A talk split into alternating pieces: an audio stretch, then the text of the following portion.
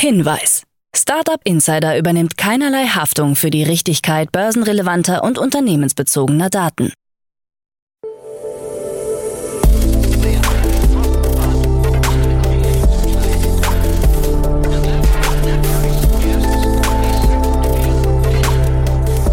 Startup Insider Daily.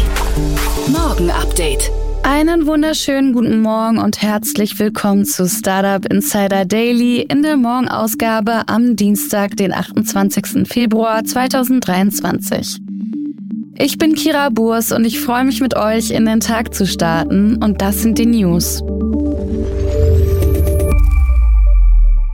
Flix prüft möglichen Börsengang. Taxfix übernimmt Konkurrenten Steuerbot. EU-Netzbetreiber wollen Geld von Streaming-Riesen und SpaceX bricht Flug zur ISS ab. Tagesprogramm. Bevor wir näher auf die Themen eingehen, lasst uns kurz einen Blick auf das heutige Tagesprogramm werfen. Nach dieser Morgenausgabe geht's weiter mit Investments und Exits, wo wir Martin Janicki von Cavalry Ventures zu Gast haben und er mit Jan eine spannende News analysiert. Mittags haben wir ein Interview mit dem Startup HBox Therapies und am Nachmittag kommt eine neue Folge VC Talk, wo wir VCs aus dem Dachraum vorstellen. Dazu aber später mehr, nach den Nachrichten gelesen von Anna Dressel. Startup Insider Daily. Nachrichten. Flix prüft möglichen Börsengang. Die Muttergesellschaft von Flixbus und Flixtrain prüft anscheinend einen möglichen Börsengang. Dazu wurde jetzt Berichten zufolge ein IPO-Berater mandatiert, was als erster Schritt gewertet wird. Auf Anfrage erklärte der deutsche Mobilitätsanbieter, dass fortlaufend verschiedene Finanzierungsoptionen geprüft würden, wozu auch ein potenzieller Börsengang zählt. Zeitdruck würde man dabei aber nicht verspüren. Man sei gut finanziert und habe starke Investoren. Sollte es zu einem Börsengang von Flix kommen, dann sei dieser nicht mehr im laufenden Jahr zu erwarten, wie es in Finanzkreisen heißt. Erst nach Ostern 2024 könnte ein Börsengang gewagt werden. Unklar bleibt auch, ob sich Flix auf eine mögliche Aktienplatzierung in Deutschland oder in den USA vorbereitet. Bei der letzten Finanzierungsrunde im Sommer 2021 sicherte sich das Unternehmen über 650 Millionen Dollar. Taxfix übernimmt Konkurrenten Steuerbot. Die Berliner Steuer-App Taxfix hat das Stuttgarter Startup Steuerbot für eine unbekannte Summe übernommen. Für die Steuerbot-Gründer Jochen Schöllig und Marc Neumann handelt es sich bereits um den zweiten Exit, nachdem man das Startup ein Jahr nach der Gründung an die Haufe-Gruppe verkauft hatte. Nun wechselt der Anbieter wieder seinen Besitzer und wird unter der Führung der beiden Gründer bei Taxfix integriert. Das Produkt und die Marke sollen nach der Übernahme weiter bestehen bleiben. Auch das Team mit 18 Mitarbeitern wird weiter beschäftigt. Zur gezahlten Summe machen die Unternehmen keine Angaben. EU-Netzbetreiber wollen Geld von Streaming-Riesen. Europäische Netzbetreiber wollen Streaming-Plattformen wie Netflix und YouTube mit hohem Datendurchsatz zu einer Kostenbeteiligung verpflichten.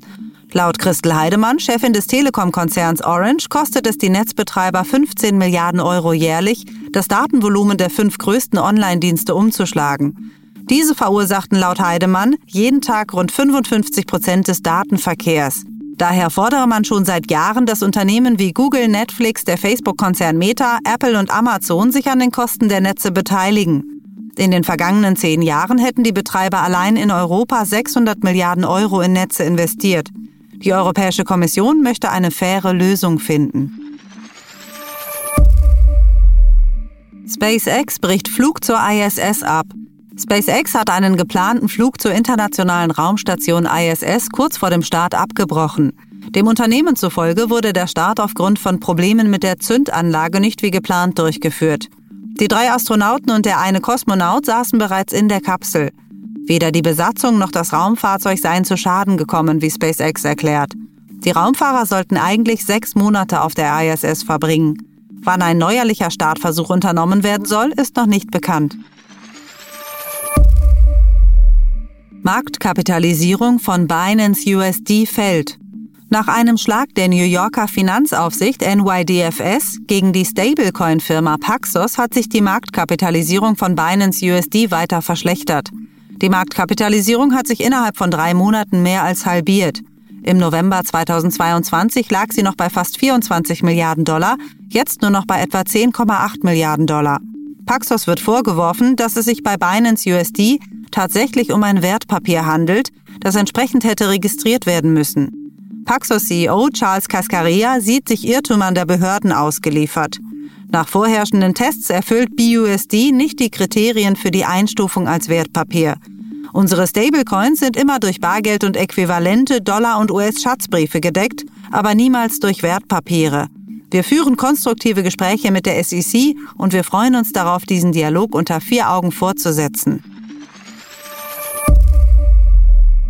Solar ab 2027 größte Energiequelle. Einer Prognose der Internationalen Energieagentur IEA zufolge wird Solarenergie die Kohlekraft bereits im Jahr 2027 als größte Energiequelle des Planeten überholen. Der Anteil soll dann bei 22,2 Prozent liegen, während Kohle auf 20,9 Prozent und Gas auf 19,1 Prozent kommen. Windkraft wird ein Anteil von 14,4 Prozent, Wasserkraft von 14,1 Prozent zugetraut. Bis 2027 werden der IEA zufolge weitere 1500 Gigawatt an PV-Leistung installiert. In der Analyse heißt es dazu, Trotz der derzeit höheren Investitionskosten aufgrund der gestiegenen Rohstoffpreise ist die Photovoltaik im großen Maßstab in den meisten Ländern weltweit die kostengünstigste Option für die neue Stromerzeugung. Vor allem China könnte vom Solarboom profitieren. ChatGPT ersetzt Arbeitskräfte. Einer Umfrage der Jobberatungsplattform Resume Builder zufolge hat der Textroboter ChatGPT bei der Hälfte der US-Unternehmen, die ihn einsetzten, schon für Kündigungen gesorgt. Befragt wurden 1000 Geschäftsführer in den USA. 66 Prozent verwenden ChatGPT zum Schreiben von Code, 58 Prozent zum Verfassen von Inhalten, 57 Prozent im Kundensupport. OpenAI-Gründer Sam Altman selbst warnt davor, den Textroboter bei wichtigen Aufgaben zu verwenden. Laut Stacey Haller, Chefberaterin bei Resume Builder, steht die neue Technologie am Arbeitsplatz noch am Anfang. Die Ergebnisse der Umfrage würden zeigen, dass Arbeitgeber mit ChatGPT versuchen, Arbeitsabläufe zu rationalisieren. Twitter entlässt erneut Mitarbeiter. Bei Twitter hat es Berichten nach erneut eine Kündigungswelle gegeben. 200 Angestellte, was rund 10 Prozent des verbliebenen Personals entspricht, müssen demnach ihren Hut nehmen. Leitende Angestellte und Mitarbeiter technischer Abteilungen sollen vorrangig von der neuen Entlassungswelle betroffen sein. Unter anderem wurde die Twitter Blue-Chefentwicklerin Esther Crawford gefeuert. Sie twitterte, die schlimmste Schlussfolgerung, die man aus meinem Engagement für Twitter 2.0 ziehen könnte, ist, dass mein Optimismus oder meine harte Arbeit ein Fehler waren. Sie sei zutiefst stolz auf das Team, das sich durch so viel Lärm und Chaos gearbeitet hat. Seit der Übernahme Twitters durch Elon Musk wurden bereits vier Kündigungswellen durchgeführt. Meta kündigt Sprach-KI Lama an. Die Facebook-Mutter Meta hat mit dem Large Language Modell Meta AI ein eigenes Sprachmodell angekündigt, das es mit ChatGPT von OpenAI aufnehmen soll. Die Sprach-KI soll dabei nicht in den eigenen Anwendungen eingesetzt, sondern unter nicht kommerzieller Lizenz für Forscher und Regierungseinrichtungen verfügbar gemacht werden. Auch die Zivilgesellschaft soll Zugriff auf Lama erhalten. Meta hat das Modell mit 20 Sprachen trainiert. Es soll weit weniger Rechenleistung benötigen als frühere Angebote. Eine Sprecherin von Meta führte die Leistung auf eine größere Menge sauberer Daten und architektonische Verbesserungen des Modells zurück, die die Trainingsstabilität erhöhten.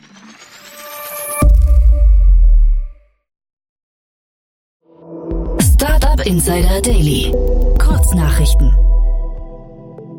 Die Höhle der Löwen-Jurorin Judith Williams wird vorübergehend bei der Sendung aufhören. Grund ist eine Krebserkrankung ihrer Mutter, wie die Investorin auf ihrem Instagram-Kanal bestätigte. Wie lange sie pausieren wird, wurde nicht kommuniziert. Das in London ansässige Specs Capital hat einen neuen Health Tech Fonds mit einem Volumen von 100 Millionen Euro aufgelegt. Damit sollen Innovationen unterstützt werden, die globale Herausforderungen im Gesundheitswesen angehen. Unternehmen in der Seed bis zur Series A-Phase sollen jeweils bis zu 5 Millionen Euro erhalten.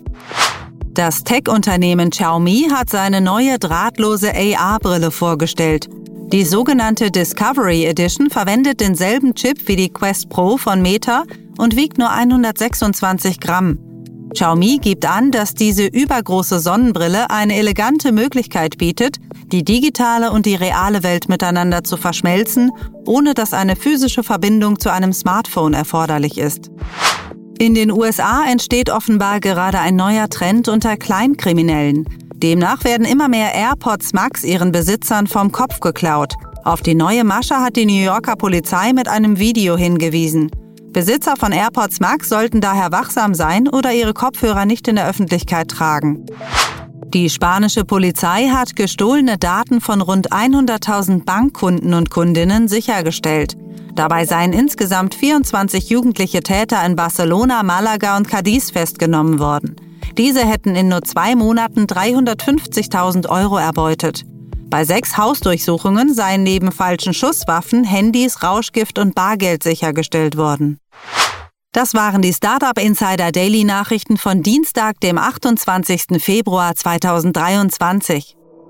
Startup Insider Daily Nachrichten. Die tägliche Auswahl an Neuigkeiten aus der Technologie- und Startup-Szene. Das waren die Nachrichten des Tages, moderiert von Anna. Vielen Dank. Und jetzt zu unserem Tagesprogramm für heute. In der nächsten Folge kommt wie immer die Rubrik Investments und Exits.